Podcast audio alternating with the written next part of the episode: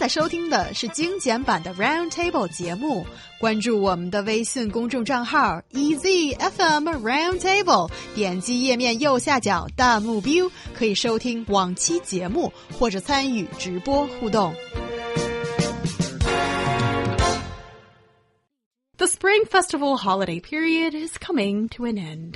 Tomorrow, many of you will be heading back to work after a week long holiday. Feeling sluggish, unproductive? There are reasons we feel that brain fro- that brain mm-hmm. fog. Like, Maybe it's like a frog just Maybe we're yappering. feeling it now. Yeah, in the background, something like that. So that brain fog, how can we fix the post-festival syndrome? First of all, guys, is there really a syndrome?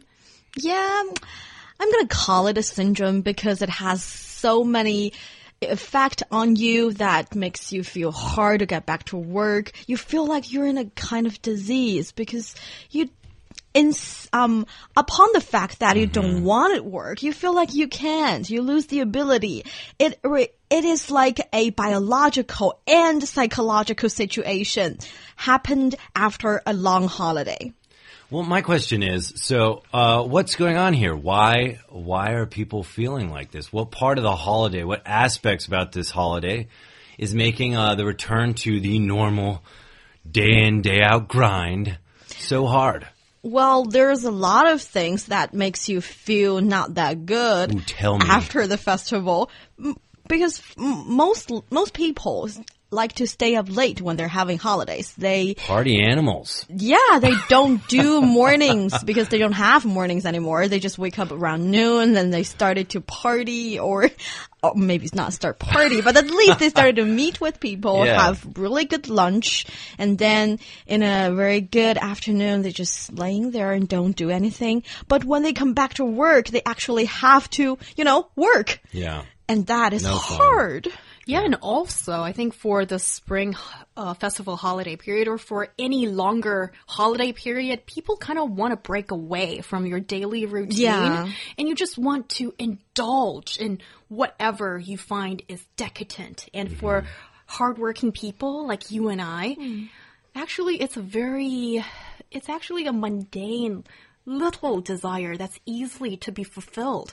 That is simply not getting up so early every Yeah. day. And, you know, during the spring festival period, uh, especially during the New Year's Eve, you're supposed to like stay up late mm-hmm. to welcome the new year being officially Oh, yeah, its that. arrival here. Mm-hmm. And also a lot of people play mahjong with mm-hmm. their family or friends or just do other family activities or just chatting. It could be anything. And it goes on till late. And this is the time of the year that you can take up that opportunity and really just do whatever and not worry about getting up in the morning or bedtime restrictions or whatever you call it. So No, you Mom. do it. I want to stay up. no, but uh, you know we have uh, this saying in uh, in the in the states, or we did before I left. I don't know if the saying's changed uh, or if YOLO has taken over, but uh, we used to say something like, you know, work hard, play hard, um, and that is, you know. You work really, really hard, like so many Chinese people do. We've talked about how hard, especially people in the IT industry, work their booties off. So when this week comes, you know, like I know a lot of Americans uh, during holidays, especially any holiday re- relating to our New Year's, you know, we like to play hard. We like to indulge because for that same reason, uh, there's a lot of Americans that, you know, they work very hard. They make a, a, a good amount of money or whatnot. And so they decide to kind of go and spend a lot of it and indulge in like this holiday with your friends, which I, I kind of see happening here, at least in how their habits, people's habits change when they go home, right? Uh, normally you'd never stay up till the wee hours of the morning, but when you're around people you haven't seen in years, it's just time probably flies, right? What do you think, Niu I think it's very reasonable.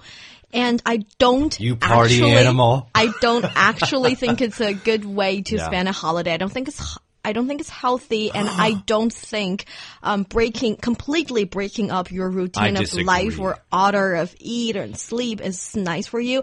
And I don't think partying too hard is good for you right. when you get back to work. But I have to say, I'm not a strong will person Oh. myself. it's like I know what to do, what's the right thing to do. That's why I'm telling you, our dear listeners, maybe at the very last day of your holiday, you try to take it down a notch on the party No. and try to tell yourself you will be getting back to work. No, you know, Huyang wanted to chime in here, but I have to say something. For all those people that, uh, you know, that are listening, I think you're right. Probably biologically, it's not healthy. That uh, maybe you're eating more food than you normally would, staying up late, uh, these kind of things. Because yes, when you do come back to planet Earth, you know, where life is the day in day out grind after you had your vacation. Um, yes, I think that it will be hard. But at the same time, I think psychologically, we need this time of where we feel like we don't have to answer to anyone when we want to stay up late. Like we have our time and we want to use it however we please. And there's no repercussions to that. There's no, oh man, I stayed up so late and I got to work at six. That's a bummer. I think people need that kind of freedom, even if it's just for a week and even if the transition back to life is a little bit harder. And I say this because every year people are doing the same thing. Is this because right after, yeah, of course you're like, oh, why did I do that? This is so hard for maybe a week, maybe two weeks. But then after three months, you're sitting there working the day in, day out grind where you can't remember one day from the other day because every day is the same. And what you have to keep you going is thinking, man, I had such a good time seeing all those people I love so much. And ah, remember when we stayed up so late and had that bottle of wine and enjoyed ourselves? Yeah, and that sounds pretty nice, but I think it's kind of important to remind you the repercussions, Yeah. if possible. yeah, like after that, all that eating, such delicious food and often homemade food as mom and dad are mm. ready to pamper you and just, they, they put out all the best on oh. their menu to welcome Yes. you home and that, oh, wonderful homemade food. Numb. That, and also you probably get to see your friends and relatives in your hometown, or if you're not going back to your hometown, it's still a good time to celebrate, right? So yeah, you go out to eat as well, and sometimes you suffer from a bad appetite after all that holiday eating. That could be one of the repercussions that you're feeling. Yes. Yeah, but like, how is that holiday? You'll, you know, sometimes it's like I imagine Spring Festival holiday is kind of like you know for the United States. We also have these holidays, like let's say Thanksgiving, where we eat entirely way too much food. Um, but it's like an itch that needs to be scratched once in a while. And sure, you could go to Spring Festival and be the person that says, no, I can't have this. Oh no, I'm on a special diet. No, you guys have fun and stay up late. I'm going to just, but then you, won't be anything memorable. I don't think, I think the, the struggle of coming back to reality lets you know how special it was going back home. I think it's a very interesting idea saying that it's worth doing it because it's the only uh, opportunity you get to do that. Scratch but that itch. I think you don't like Mondays, Ryan. Is that because you don't really get enough rest on a Sunday night? Uh, Is that kind no of comment. because? So the answer is There's yes. these TV shows that I watch. They're hard to turn off sometimes. It's not my fault. I think it's there are similarities here. That is to say, when you have a kind of long holiday, let's say for a week, you started this different kind of routine. It's a relaxing kind of routine. You don't wake up early, you you eat a lot, you don't go exercise, and you like that. It's like alcohol or smoke. If you want to stop doing that, you have this with withdrawal reaction. I think holiday also have that. That is to get back from that relaxing, happy routine to the working routine and that, yeah, you, you need to realize that it's there to properly handle it. Yes, okay, we know it's there, as Niu Honglin has pointed out for us. And we know tomorrow, as you get back to work, you hmm. take your uh. feet into that door and you get to see your boss and those colleagues that you probably don't really like that much anyway. Did I? s- Oh, okay. So basically, you go into the front door and you feel I'm finding it hard to focus. And yet you sit at your desk, turn on your computer, and you think, this is hard to concentrate. And this is one typical syndrome, so to speak, after a holiday. How hmm. do I deal with that? I have a question. oh.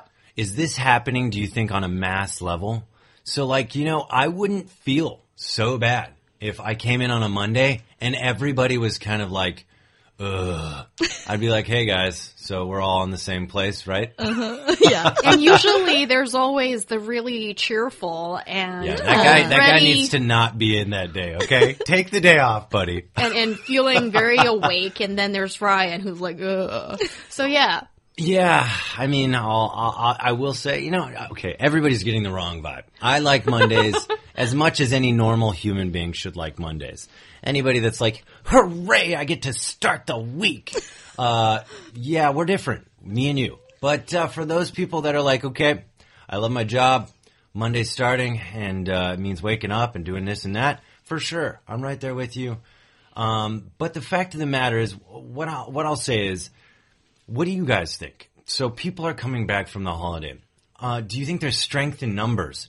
This feeling is justified. People shouldn't necessarily feel bad about doing this kind of stuff and feeling this way because everybody else did it too. So then it's maybe not so bad. You know what I mean? Yeah, uh, I kind of agree. Does that exist? Even though I say you should maybe try to be healthier, blah blah blah. I I couldn't do what I said, and uh, and I agree. Mm, I think some people are showing it in a more obvious way. Ob- obvious way Mm-hmm. and uh, saying ah hi happy new year some are trying to adjust themselves better but yeah. a little bit more or less everyone feels it Yeah. Yeah, I think a lot of us are going to be feeling it. And so far, when I look at past history, if it can teach us anything, I think the bosses know that it takes a little bit of time for um, employees to sort of regain productivity. Right. And I think in a lot of jobs, that's okay. But for a very important job like this one, that you have a live show to do every day, or for other occupations that require you to give uh, 100% and bring home runs home every day, then yeah, I think for those workers, you're super professional and you are super hardworking and well done to you. Three golden stars to you at one go for being able to deliver. Yeah, I mean, okay. So I'm I'm not condoning saying uh, when you come in because everybody else is feeling like this, just have a slacker day. No, definitely, you know, guys, you're back to reality. This is the day. Try to adjust the best way possible. I know it's not easy. You got to rally and you got to you got to get through. It's not going to continue to feel bad like this for so many days, but for sure. I mean, you had a great time. Work hard, play hard, folks. Uh, keep that in mind. You played hard. Now it's time to get back to work. Um, what I do want to say is I disagree with these two in that I think if you went to the beach and you were sipping pina coladas under under a big palm tree, it would be just as hard to adjust back to reality with taking naps on the beach and soaking up sun and having you know uh, this kind of special time. I think it'd be even harder to come back to reality. Uh, and you're not eating all the time, and you're not drinking. You're just enjoying yourself. The fact of the matter is, when you're enjoying yourself and you're kind of living your life on your terms, and you're spending your money to make you happy, then yeah, it's going to be hard to come back to life where you're working all the time. You don't have so much of a say in your schedule Monday through Friday. And so that's a little bit tough. Yeah. there's a one there's one special um, solution or suggestion according to our researcher which i'm going to read it first it says choose a quiet place close your eyes and imagine that you're sitting or on. lying I'm on a it. beautiful place and i think it's a very sad sentence and i feel like It's not working. it will work for some people. My my from a personal experience, I'll tell you that if you hate your job that much, I mean, if you really like your job, i even though you have to work, you're come back to reality. Mm-hmm. It's still not that bad. You're surrounded by people you like, your mm-hmm. colleague you like, and you do the things you like to do. So it's gonna be easier for you to adjust. But if you really hate your job, you have to like imagine you're in a happy place. Maybe you can take it as an opportunity to change a career. Well, like, okay, so I love working with you ladies. I love my job. Uh, of course, I'm looking forward to more days working with you guys. Thank you. But maybe some of the hardest part also isn't necessarily your job. It's getting back on that subway, waiting in that huge line to get Oh, on the subway, to take that 45 minute commute, to be packed next to people uh, that you don't know, to be surrounded by people you don't know. Uh, when you were just recently surrounded by family and friends of people you love. So, you know, that's also kind of a reminder and it makes you feel lonely. So I guess I think there's so many feelings coming into play here. It has nothing, very little to do with maybe just the fact that whether you like work or hate work, more that you are, were taken from kind of the happiness that family and friends can only provide. Oh, that's very beautiful. Go to the happy place. I don't have Okay, problem with it guys. anymore. Yeah, I think the commute or traveling can be a, a real stressor point for Yeah. people. And I know a lot of you are traveling on the train. I don't know if you can get our show on the plane. You can download it before you travel and then have it with you on the train or wherever you are on oh, the moon. Yes, and if you're flying Air China, you'd be able to catch Ryan's special Oh. English on your flight. How amazing is that to get that magnetic and male voice? Yes. Can I say a quick spiel? On, on the on the flight. That's right, Air China. Make the right decision because special English is on there, and yes, uh, uh, you can listen to Chinese uh, Chinese news, news about China and the world, uh, with me giving it to you in a very slow and nice pace, so you can understand. Yes, we like it nice and slow. Yes, Yes. And also, if you're traveling by coach or any other Mm-hmm. public transportation, and I understand it must be packed like sardines today. So, hats off to you who are trying so hard to be back at work and you're you're making your contribution to society. I think you're very cool. And yes, I understand that is really hard today. And hopefully our show today can bring you a little bit of joy and remind you, yes, there are the blues in coming and going back to work, but also there's the fun as well. and there's the honor. You are uh, you are nothing less uh, than a hero uh, in my terms. You went back when it was hard, and you knew this transition wasn't going to be easy. Back to your regular life to kind of put everything on hold to go see your family and enjoy that lifestyle that uh, doesn't mix well with maybe your work life. And so, yes, that transition's hard, but you know what? Your family, your friends, they really appreciated it. You did a good thing. Don't be sorry for a second of it. It's gonna hurt, but that pain's only temporary, baby. Oh yeah. Yeah, and um, I want to say one good thing, of, uh, not good thing, just like encouraging you, saying Yes. that it's not that bad. I mean, if you really find it hard to get back to work, don't beat yourself up. Just give yourself some time and you will get back on track. That's interesting. And also, I've seen some uh, latest comments about yes, people are feeling reluctant to say goodbye to the holiday period, but we don't always necessarily are reluctant in saying goodbye to your hometown. It's a very complicated Yeah. feeling, a little bit of a paradoxical feeling as well for people. That is, for so many of um, today's workers in China, you live away from your hometown. And you're used to a completely different lifestyle and pace of life in maybe a different city or in one of the um, top tier cities that must you see that people hold completely different lives to those who you're used to seeing at home in your hometown. And there are people writing and saying that, yes, it's great to see these old friends and parents, but actually, after this one week, You're ready to go back to life? You're ready Kinda to like run that. back to life? like going back to the work life or Yeah. the life that you have grown accustomed to Yeah. that have transformed you into someone that is different from that young boy or girl that grew up in that little town. And I respect that. And I understand that there's this part of you that's like, I want to get away from this. I want to go back to my Sleep normal in my life. own bed. Yeah, that kind of thing. And there's also the side of you that is maybe kind of wanting to go back to work and also this part of you that is kind of dreading it too. So yeah, it's a very complex feeling.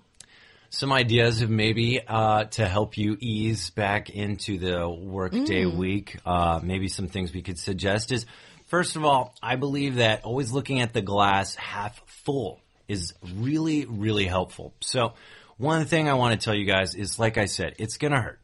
But don't worry, it's not going to last. And you will adjust very quickly back to the work week. And all you'll have is just the really good memories of the time you spent with friends and family. I hope good memories. Um, next, and this goes out to maybe some of the people that are in uh, management.